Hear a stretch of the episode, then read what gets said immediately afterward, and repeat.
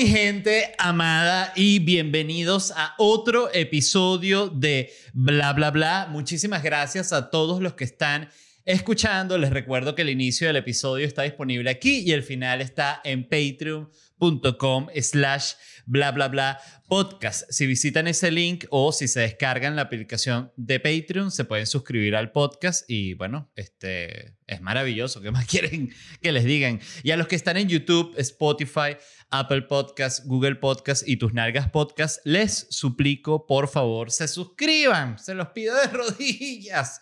¿Qué más tengo que hacer? Ya, me van a tener que poner a llorar. Yo me pongo a llorar.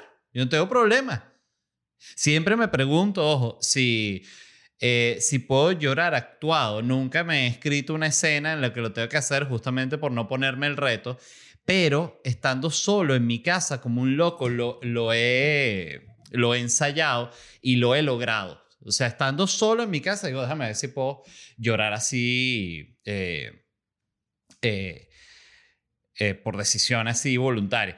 Entonces he logrado que si pensar en algo muy, muy, muy triste, algo, pero... Y ni siquiera es un momento como trágico, simplemente son cosas que me dan tristeza, momentos, y, y lo he logrado y digo que impresionante. Pero claro, una cosa es lograrlo tú solo, como un loco en tu casa, y otra cosa es lograrlo frente a un equipo de grabación que tienes dos camarógrafos, tienes un gordo así con un micrófono, dos productoras allá viéndote, el director ahí, este, el otro el del catering, ¿sabes?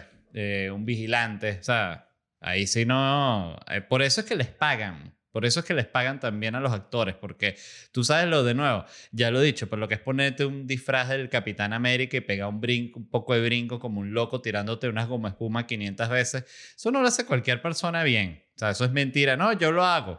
Claro que no lo haces un coño de madre. Pero en fin, gracias a todos los que están escuchando. Eh, quería recordarle a la gente de Miami que me voy a estar presentando todos los sábados de mayo con Orgullo Nacional, mi nuevo stand-up. Estoy probando nuevo material, o bueno, eh, solo he tenido un show, pero estoy escribiendo material nuevo para probar cosas distintas cada show.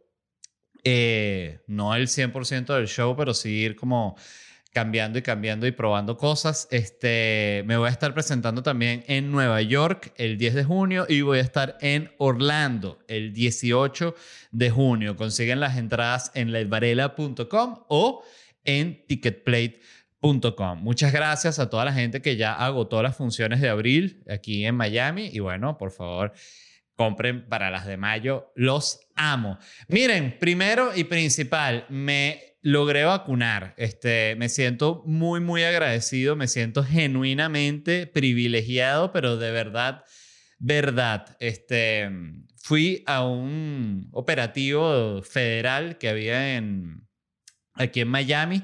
Este, la manera de entrar era que, bueno, demostrabas que resides aquí y puedes pasar.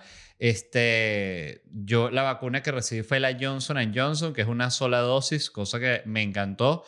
Este, el operativo es bastante rápido, entrabas, te atendía una, una enfermera que te hacía como un pequeño test de rutina, tipo de, bueno, tienes alergias de algún tipo, este, has estado enfermo con coronavirus recientemente, bla, bla, bla, bla, bla. Puras preguntas así de rutina, como ocho preguntas y perfecto. Ella te da como una calcomanía que te ponía en la mano y tú pasabas a otro, todo esto era como unas carpas gigantes así, tipo el ejército, era así, justamente era un operativo que lo, lo llevaban eh, como puras enfermeras con militares. Y de hecho cuando ya entrabas al lugar donde vacunaban, que habían cantidad de mesas así, pero de verdad una cantidad impresionante, tú, las personas que te atendían eran militares gringos, este, que eran ellos quienes te ponían la vacuna. Este, luego de que te la ponen, te pasaban a otro a otra carpa gigante donde habían sillitas todas con, con el distanciamiento social y ahí te decían que te quedaras sentado por 15 minutos. Esto era por si te da un yello o, ay, no, eh, me salieron los coágulos, qué sé yo. Este, saben que la gente está muy asustada, pero más allá de eso, bueno, me imagino que es un control totalmente normal. Entonces, nada, esperé mis 15 minutos, no, no me dio ninguna moridera. Lo que hice fue revisar el Twitter y, Que por cierto, eh, fíjense cómo es la vaina. Estando ahí, esperando los 15 minutos después de vacunarme, me meto en Twitter y justo estaba viendo un retweet o una noticia de que habían hecho un operativo de vacunación en la ciudad universitaria de, Caracas y que para, para, para, para la gente, para los médicos, pues de ahí, del mismo del universitario, algo así leí, y que habían eh, suspendido la jornada de vacunación y habían vacunado solo a 19 personas. Y recuerdo que me, me impactó muchísimo y dije, Qué impresionante la diferencia que puede hacer el, el, lugar donde estés en determinado momento. Porque por otro lado pienso que Estados Unidos es el peor lugar de estar para estar si empieza que si una guerra mundial, ¿sabes? Porque una guerra nuclear es como que, bueno, ya, o sea, empezó y ya volteó y ya vienen todos los misiles así. Entonces tiene también ese tipo de, de lado negativo. Pero es eso, la verdad. Eh, te hace pensar mucho en eso porque incluso en Europa que, suele ser tan eh, efectivo. Países como Alemania están pariendo con el tema de la vacuna, van lento. Entonces es, un tema súper delicado, la verdad. Y, bueno, la verdad es que, simplemente me siento muy agradecido, la verdad. Este, por otro lado, luego de que te ponen la vacuna, te dicen que te vas a sentir un poco mal. Eh, ya yo lo había leído. Incluso recuerdo que un par de días antes de, de, lo de la vacuna había visto un meme así que decía como que yo después de la vacuna era como un tipo así muerto y yo pensé que exagerado. Y la verdad es que sí da unas migrañas bien coños de madre. A mí me dio vómito, este eh, te da como una fiebre, te da como cuando el primer día fue como tener una gripe y el segundo día fue como tener la peor resaca de tu vida, así como si tuvieses metido una pea animal en una boda. Bueno, así, o sea, migraña heavy, vómitos y ya el tercer día, bueno, estaba como nuevo, levantando 85 kilos pecho que yo antes no podía ni con la barra, pero bueno, es que es impresionante los efectos que tiene la vacuna, uno no tiene. Este, el de la fuerza es el que más me impresionó, o sea, rompí mesas en mi casa, vaina, así como, como cuando, igualito que le pasa a Spider-Man en la película, la de Tobey Maguire, eso, tengo todo el cuarto vuelto mierda, bueno, no controlaba la fuerza. Eh, bueno, los poderes que recibes después de la vacuna. Ya ustedes lo, lo verán también. Este. Miren, quería hablar de varias noticias hoy. Me gustan las noticias de hoy. La primera de la que quiero hablar es de el príncipe Philip, que se murió. Este, murió ya hace unos días. Tenía 99 años. ya estaba muy viejo. Le faltaban solo dos meses para cumplir los 100 años. Qué locura llegar a 100 años. Este, tenía 73 años casado con la, con la reina Isabel y estuve buscando sobre él porque yo sabía que él era famoso por, por sus imprudencias. Este, de hecho, vi que en una página tenía el sobrenombre el príncipe Bocazas. Era muy bocón, era este, eso, famoso por sus impertinencias, imprudencias.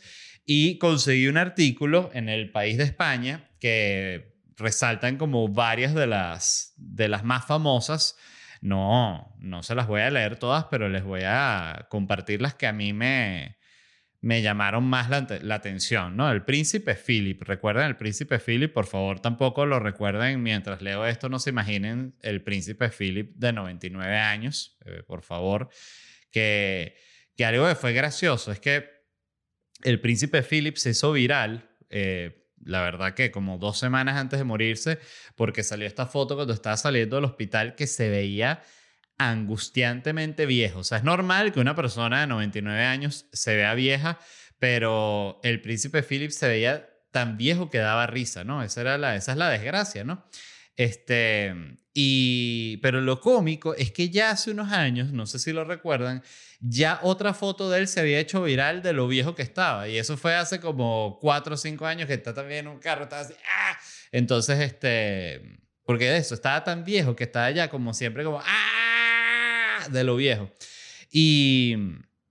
Y bueno, les leo algunas de las imprudencias más famosas del príncipe Philip. Dice, cuando visitó el parque de cultura aborigen de Tayapukai en Australia, con motivo de la cumbre de la Commonwealth, preguntó a un anciano si todavía se mataban a lanzazos entre las distintas tribus. así, a uno de los, de los, de los nativos ahí, a un anciano. Y todavía se matan con lanzas, así como unos salvajes, ya se, se matan con armas de fuego como, como las personas civilizadas. O todavía están ahí que sí, matándose a machetes, que esta gente, ¿ah? el príncipe Philip. En una fiesta organizada en Londres, esto me pareció una maravilla. El marido de la reina Isabel se dirigió a un sonriente invitado negro y le preguntó, ¿de qué exótico lugar del mundo procede usted? Y el interlocutor, que resultó ser Lord Taylor de Warwick, le respondió, no, yo soy de Birmingham, que es una ciudad en el centro de Inglaterra. Entonces, este, bueno, el príncipe Philip se quedó como que, wow, pero ¿cómo es eso? Entonces, si dejan vivir a la gente exótica en Birmingham.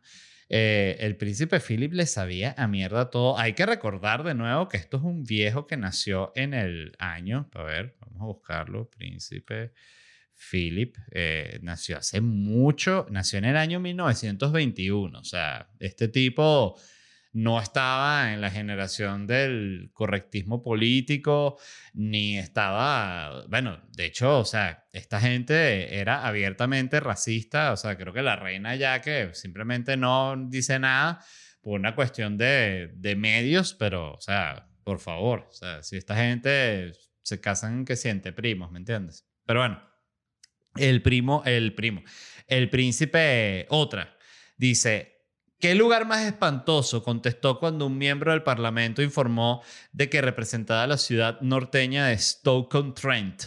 Stoke-on-Trent. Yo soy del, el, representante de Stoke-on-Trent. ¡Ah! Horrible ese lugar. Yo fui. ¡Oh! Más nunca. No viviría ni en el mejor castillo de Stoke-on-Trent. ¡Ah!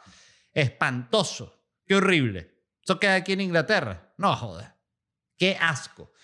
Otras anécdotas revelaban su debilidad por las mujeres atractivas. Bueno, esta le dijo a una mujer rubia que fue una visita formal en Londres, que tenía un cierre frontal. El príncipe Philip le dijo, me arrestarían si bajara esa cremallera. Bueno, así mismo, este, que en 1967 cuando se le preguntó al príncipe Philip si le gustaría visitar la Unión Soviética, contestó, me gustaría ir a Rusia mucho, aunque los cabrones asesinaron a la mitad de mi familia. Cosa que es verdad, porque esta gente, todos los de la realeza inglesa, eran familia directa de los Romanov, ¿no? Todo por la, por la reina Victoria, que era la, la mamaita de toda esa gente, la abuelita. Eh, mi abuelita, la reina Victoria. Que de hecho, exacto, eh, la reina Isabel es prima segunda de Anastasia, exacto. Entonces sí, mataron a toda esa familia.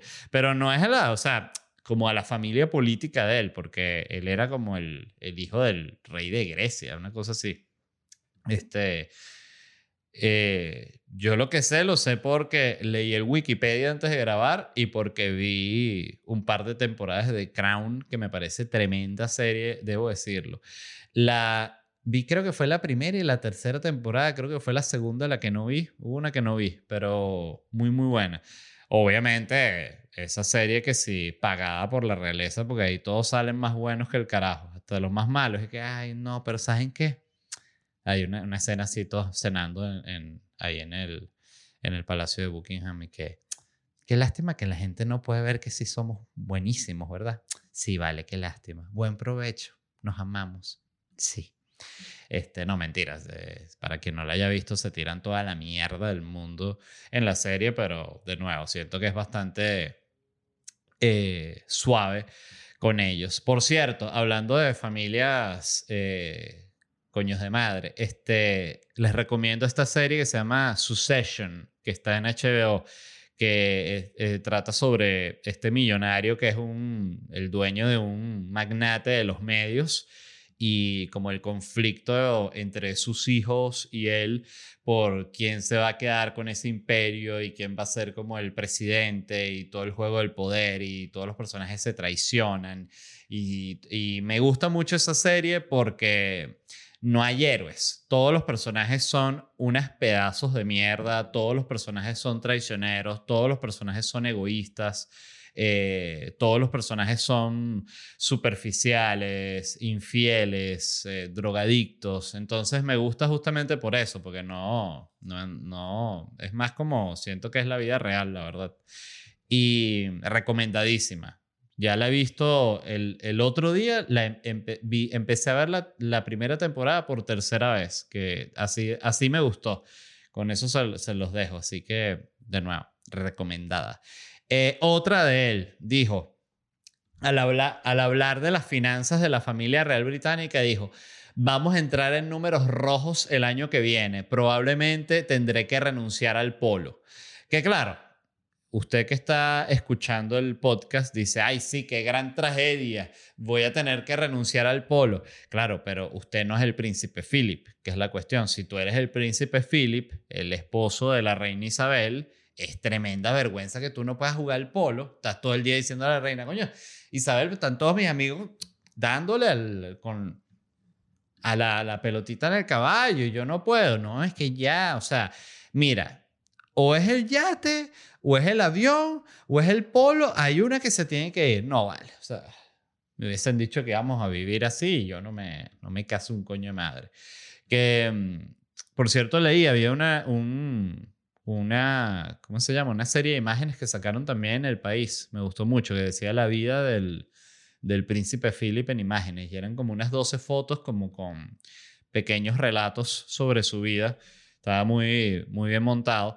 Y una decía que él tuvo una relación como muy breve con el papá. El papá murió él siendo muy joven, algo así, y como una relación como bastante distante, pero que el papá eh, dice que como que la última vez que lo vio, le dijo, quédate aquí, o sea, como en Inglaterra, y porque, o sea, que no se regresara ni de vaina para Grecia, de PSP, y le dijo, y cásate con una mujer rica. Y fíjate, le hizo caso, pero al pelo, de verdad, verdad. O sea, se quedó en Inglaterra y se casó con la reina de Inglaterra. O sea, casi nada. Eh, eso es lo que se llama seguir órdenes, pero al pie de la letra. Me encantó. Mm. Estoy tomando café para los que están escuchando, que se quedan como que, ¿pero qué? Se me, se me, se me, me quedé sin datos. No, no, es que estoy tomando café, disculpen. Este, entonces, bueno, de nuevo, eh, decisión fuerte tener que dejar el polo, pero el príncipe era alguien que, bueno, estaba dispuesto a los sacrificios más grandes. Ya jubilado, este, este me pareció fascinante. Dice, en la Navidad de eh, en Sandringham, el duque, durante un paseo, señaló a un hombre barbudo que estaba entre el público y le preguntó, ¿es un terrorista? Entonces, claro, este, el duque vio a un hombre alto con una larga barba e hizo el comentario a sus escoltas, ¿no? Este, dijo, ¿eso es un terrorista? Entonces, claro, se dijo, mira, Osama Bin Laden, agárrenlo, agárrenlo, y se lo mandamos a Obama. Entonces, este, bueno, nada, eh, el, el tipo, este, el hombre estaba con su esposa y su hijo, se molestó, Dice que la persona, le, la broma le resultó bastante desagradable porque esto fue como una broma, un chiste que hizo el, el príncipe Philip, pues, chiste. Epa, este, epa, el terrorista y vaina. Y todo el mundo, no, vale, estamos en el año 2017, príncipe Philip. Disculpen. El príncipe Philip seguro no se disculpaba por un coño madre. Eh, y bueno, nada, otra, otro dato curioso sobre el príncipe Philip, este me lo mandó el amigo Mauricio, que escucha el podcast y amigo de ya también hace mucho tiempo, saludos al amigo Mauricio, que había un culto que seguía al príncipe Philip, un culto de Vanuatu, la República de Vanuatu, una de la tribu ya, Yaohanen, en la isla de Tana, de la República de Vanuatu. Ellos veneraban a Felipe como un dios Dicen que el culto del hijo del espíritu de la montaña se inició en los años 50. Una leyenda local anunciaba que el dios de la montaña tendría un hijo de piel pálida, ah, porque estos son gente de, color, que viajaría muy lejos para casarse con una mujer poderosa. Entonces, para ellos, ese no podía ser otro que el príncipe Felipe de Edimburgo. Mira, piel pálida, que se casó con la reina, ese es el de la profecía préndele una vela. Entonces ellos tenían ahí varias fotos de él eh, y el príncipe de Philip se enteró de esto cuando le informaron, oye, ¿sabes que allá en, en, Vanuatu hay unos carajos que creen que tú eres Dios? Y el príncipe Philip dijo, no puede ser, ¿en serio? Y dijo, sí, vamos a mandarles una foto. Y les mandó una foto de él así, firmada para ellos, o sea, de su Dios, príncipe Philip, vaya. Y esta gente le mandó un palo, ajá, un garrote, exacto, una cosa llamada nal nal, que es algo como un palo típico del pueblo de ellos, que es un garrote para matar cochinos. Y se lo mandaron y el príncipe Philip se tomó una foto así con el nal nal y se la mandó a, esta gente, ¿no? Y ellos contentísimos, mira, aquí está el príncipe con el nal-nal, ¿viste? Está ese, el nal-nal que le mandamos. Este, y el príncipe seguro hasta así mató unos cochinos con esto y todo, o sea, al príncipe no le importaba nada. Em, y esto me pareció súper interesante, que son unos números de, los datos oficiales de, de la corona inglesa, que el príncipe Philip, desde el día de la coronación de la reina Isabel en 1952, eh, hasta que se murió, asistió a 22.219 compromisos individuales, dio 5.496 discursos y realizó 637 viajes al extranjero, al extranjero, viajes oficiales al extranjero. Entonces yo saqué la cuenta, solo por romper los huevos, 73 años que estuvo como príncipe, el príncipe Philip, entonces, 22.219 compromisos. Eso significa que al año se lanzó 304 compromisos al año, que es que jode. O sea, si te pones a ver que el año tiene 365 eh, días, o sea, el príncipe coño, exacto, casi 10 meses al año tenía que estar, ah, mira, ah, muy bonito, eh, bienvenida, ah, qué bonito, ¿sabes? Fotos aquí, pues. ah, mira, y esto ya lo construyeron, ah, qué chévere, príncipe, para que el avión, ya, ah, mira, qué bonito, príncipe, que ahí viene el, el, que corre más rápido, mira qué rápido va a correr, ay, ya lo vi, qué bueno, felicitaciones. Entonces tenía que estar así eh, 304 veces al año, que me parece está bien también, ¿no? O sea, este, casi que como, como, sí, pues ponte ver cuánto, te puede, cuánto puedes tardar tú en un compromiso de estos de... Bueno, es que depende también del compromiso. Porque de repente es que si solo tienen que recibir una promoción o un equipo de básquet, qué sé yo, que ganó una, una medalla. No sé, qué sé yo. pero bueno, yo diría que, que será tres, tres horas al día, algo así. No lo sé. Voy a tomar café. ¡Café! ¡Qué rico café! 5.496 discursos. Estos son 75 discursos al año. Y uno de repente dirá, bueno, pero un político se lanza más que 75 discursos al año. Sí, es verdad, pero ¿cuántos discursos se lanza usted? Nada, nada discurso. O sea, la mayoría de la gente no se lanza ni un discurso al año. Qué triste. Qué triste eso, me parece tristísimo. Yo, en cambio, todos los discursos que quiera al año. Bueno, hago stand-up, que es una, siento que es una manera de discurso, se pudiese decir, eh, tiene una intención distinta. La intención no es que voten por mí, la intención es que se rían para que después, en un futuro, cuando yo diga otra vez, estoy aquí haciendo un show, diga, ay, ese carajo sí es cómico, lo quiero ver de nuevo. Y yo diga, sí, sí lo soy, jeje. Se ríen de nuevo y después, hey, recuerden que vengo dentro de seis meses. Ah, sí, ahí vamos. Perfecto, esa es mi intención con mi discurso. El príncipe Philip, que fíjense, yo tenía la imagen de él de un tipo callado, 75 discursos al año, que me hace preguntarme cuántos discursos al año se lanzará la reina. O sea, si el príncipe Philip andaba en 75 discursos al año, yo diría que la reina tiene que andar fácil en los 300, 280 discursos al año, diría yo. Y diría que compromisos al año la reina más. diría que la reina debe tener que si qué sé yo. No, pero yo digo que la reina le debe le clavaría al, al, príncipe Philip todos los compromisos. No, no, que no, no, yo mañana que tú vas a hacer compromiso con los perros, con los perros. Pues ponte el frac, príncipe Philip, que lo que vas a apretar mano que jode. Ah, placer, placer, placer, placer. Bueno, a ellos no se le, es que son a ellos los que no se les puede tocar. Este, Qué tontería, ¿no? Y bueno, 637 eh, viajes eh, en total. Estos son 8 viajes al año. Que esto sí no me pareció, me pareció el único número, es viaje que jode. O sea, si lo comparas con una persona convencional, Este, pero igual estoy seguro que hay gente que viaja muchísimo más, qué sé yo, un, un futbolista, un músico, en fin. Este, bueno, eh, paz a sus restos del príncipe Philip. No, no, lo, lo, extrañaremos para escuchar sus impertinencias. Este, y bueno, la reina, la reina en qué andará, ¿verdad? Pobrecita. Este, ajá, la otra noticia. Hace, ya pasaron 60 años de que Yuri, Gagarin se convirtiera en el primer hombre en volar al espacio. El vuelo duró 108 minutos, él tenía 27 años. Oye, esto se los digo para que si usted tiene, qué sé yo, ahorita 32 años y se sentía mal eh, con sus logros, bueno, siéntase peor porque Yuri ya a los 27 años, primer hombre en el espacio de la humanidad. ¿Y usted? Eh, él murió a los 34 años, que me pareció súper triste. Yo no sabía, pensé que había muerto más, más viejo. Em, que lo, lo sí, lo, no sé si, bueno, sí, lo cómico, es que a él, cuando llegó el espacio, Rusia le prohibió más nunca ir al espacio como para protegerlo porque era un héroe nacional. Y él se probó, se murió probando un avión normal, como un avión de esos, un F-16, una vaina de esos, un MiG.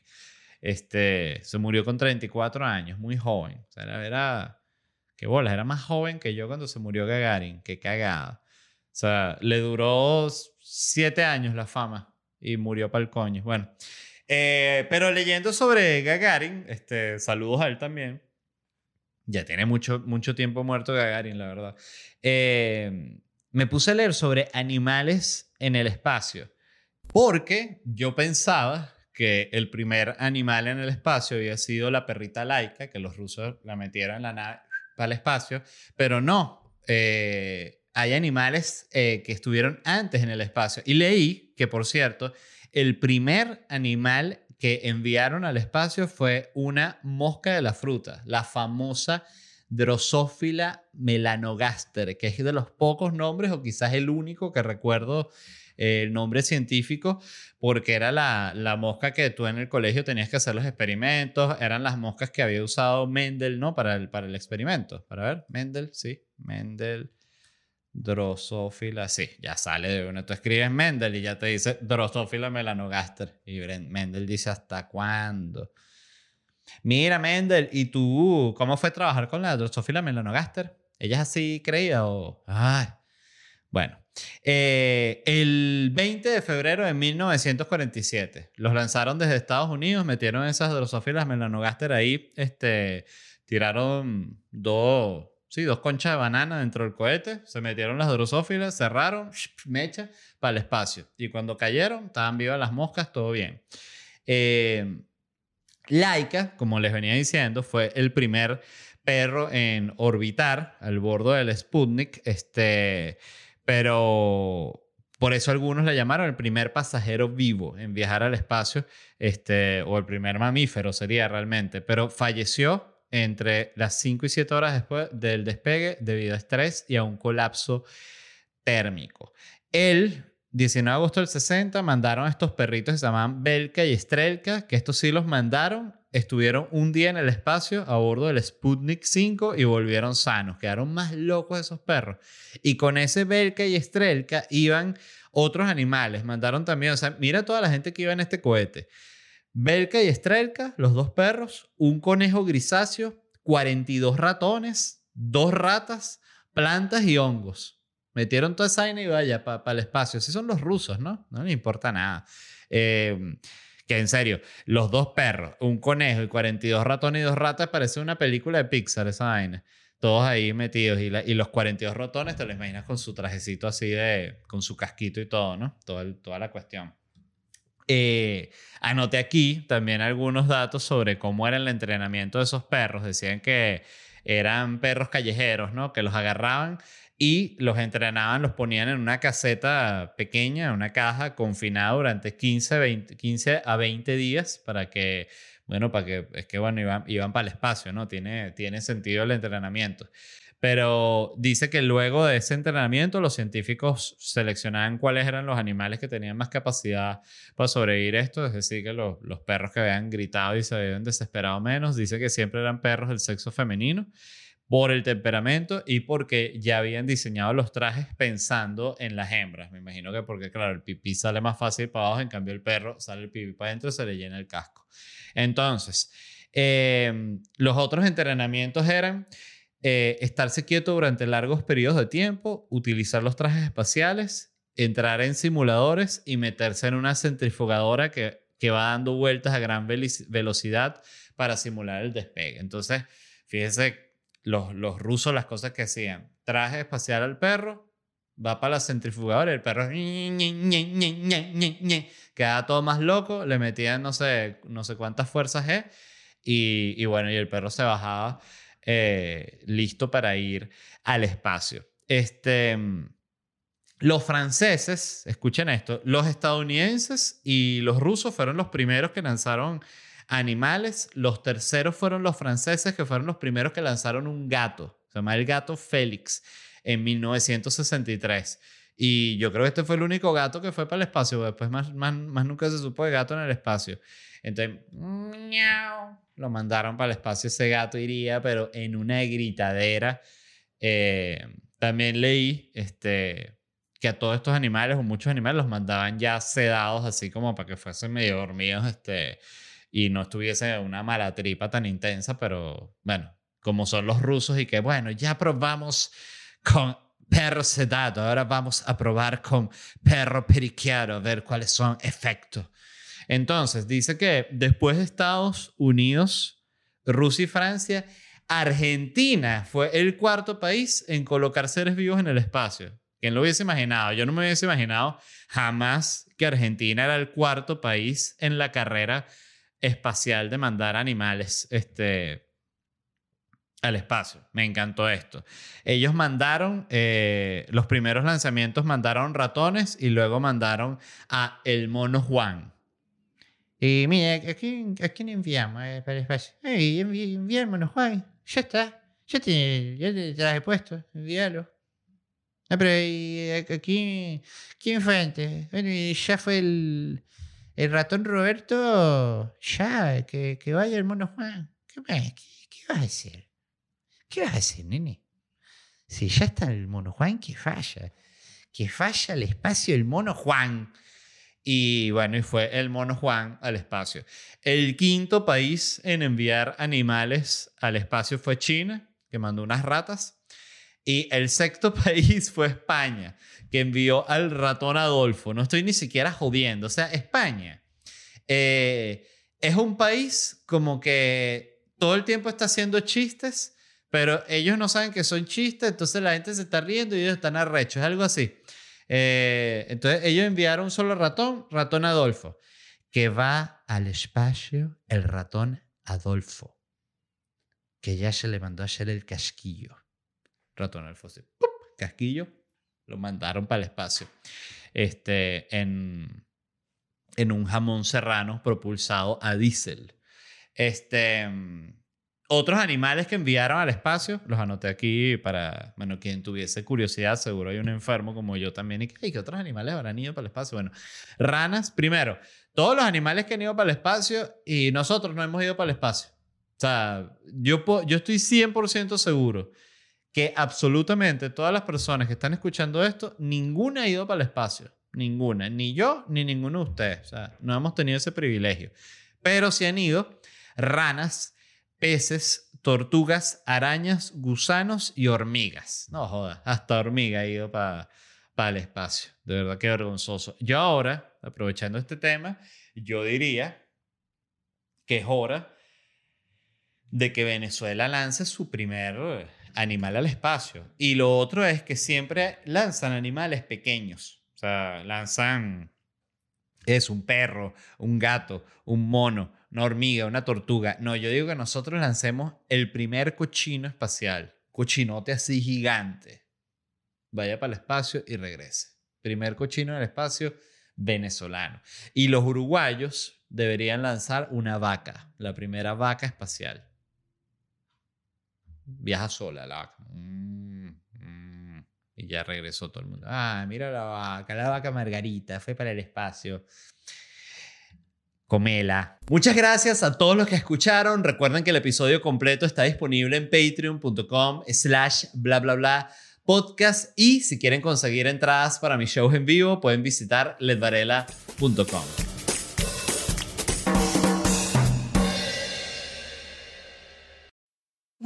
need mealtime inspiration, it's worth shopping Kroger, where you'll find over 30,000 mouthwatering choices that excite your inner foodie. And no matter what tasty choice you make, you'll enjoy our everyday low prices, plus extra ways to save, like digital coupons worth over $600 each week. You can also save up to $1 off per gallon at the pump with fuel points. More savings and more inspiring flavors make shopping Kroger worth it every time. Kroger, fresh for everyone. Fuel restrictions apply.